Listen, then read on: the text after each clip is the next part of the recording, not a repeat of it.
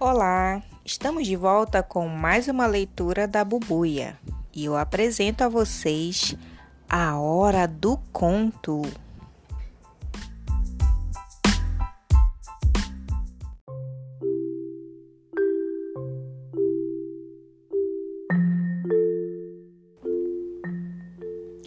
Felicidade clandestina. Ela era gorda, baixa, sardenta e de cabelos excessivamente crespos, meio arruivados. Tinha um busto enorme, enquanto nós, todas, ainda éramos achatadas. Como se não bastasse, enchia os dois bolsos da blusa por cima do busto com balas mas possuía o que qualquer criança devoradora de histórias gostaria de ter: um pai dono de livraria. Pouco aproveitava, e nós menos ainda. Até para aniversário, em vez de pelo menos um livrinho barato, ela nos entregava em mãos um cartão postal da loja do pai. Ainda por cima, era de paisagem do Recife mesmo, onde morávamos com suas pontes, mais do que vistas. Atrás escrevia com letra bordadíssima palavras como data natalícia e saudade. Mas que talento tinha para a crueldade!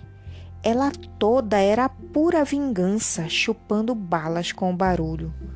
Como essa menina devia nos odiar, nós que éramos imperdoavelmente bonitinhas, esguias, altinhas, de cabelos livres.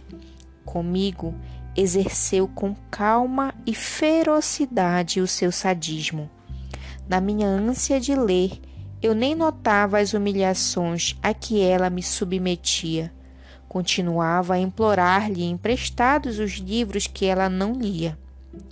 Até que veio para ela o magno dia de começar a exercer sobre mim uma tortura chinesa Casualmente informou-me que possuía As Reinações de Narizinho, de Monteiro Lobato.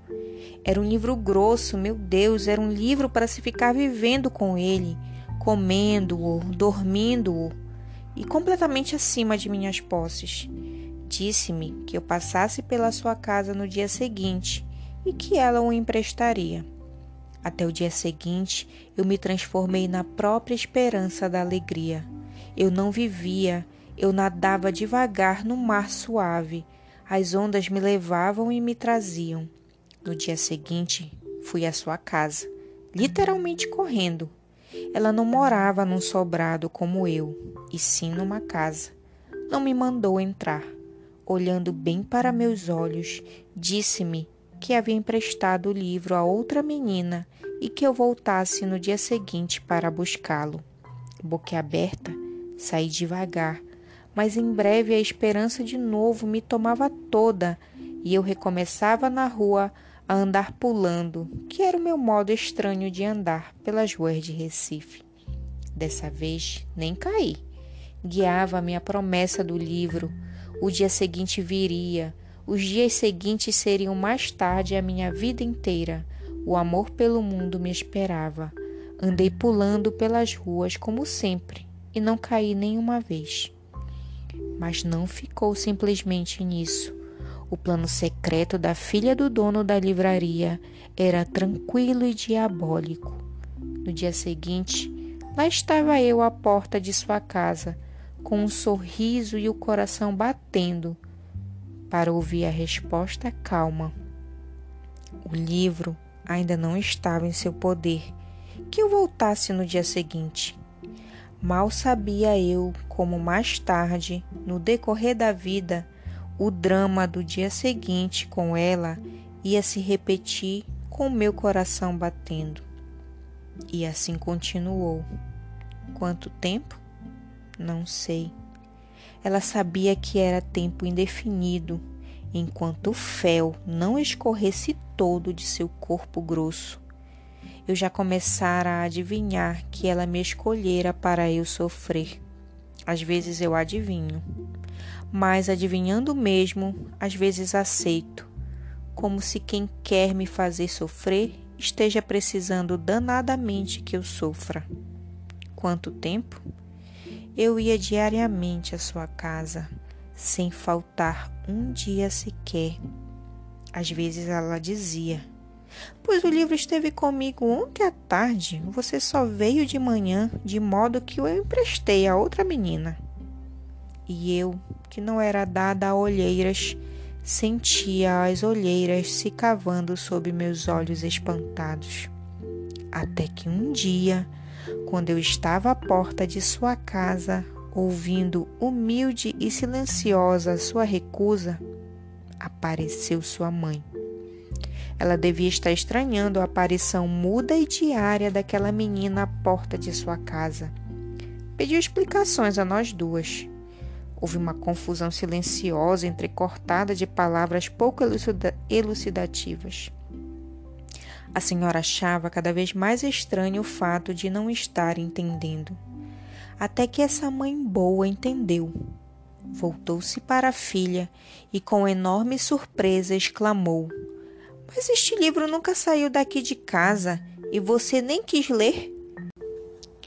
E o pior para essa mulher não era a descoberta do que acontecia, devia ser a descoberta horrorizada da filha que tinha. Ela nos espiava em silêncio, a potência de perversidade de sua filha desconhecida, e a menina loura em pé à porta, exausta, ao vento das ruas de Recife. Foi então que, finalmente se refazendo, disse firme e calma para a filha: Você vai emprestar o livro agora mesmo. E para mim. E você? fica com o livro por quanto tempo quiser. Entendem? Valia mais do que me dar o livro. Pelo tempo que eu quisesse. É tudo que uma pessoa, grande ou pequena, pode ter a ousadia de querer. Como contar o que se seguiu? Eu estava estonteada e assim recebi o livro na mão. Acho que eu não disse nada. Peguei o livro não, não saí pulando como sempre. Saí andando bem devagar. Sei que segurava o livro grosso com as duas mãos, comprimindo-o contra o peito. Quanto tempo levei até chegar em casa, também pouco importa. Meu peito estava quente, meu coração pensativo. Chegando em casa, não comecei a ler.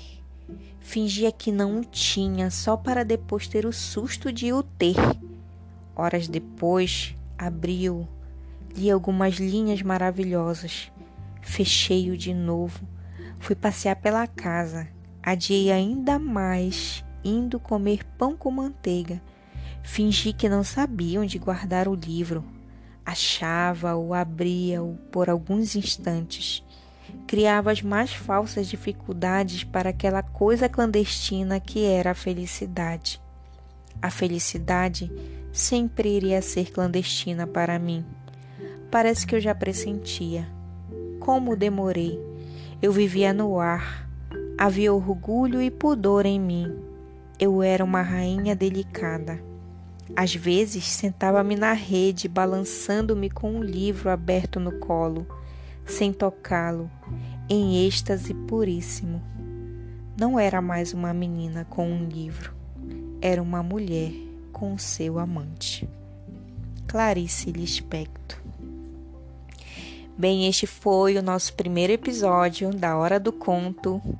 Eu recebi este livro ontem, já tinha lido o conto, mas fiquei com vontade de compartilhar, de ler para alguém e é a minha maneira de estar com vocês. Espero que vocês tenham gostado e até a nossa próxima leitura. Um abraço.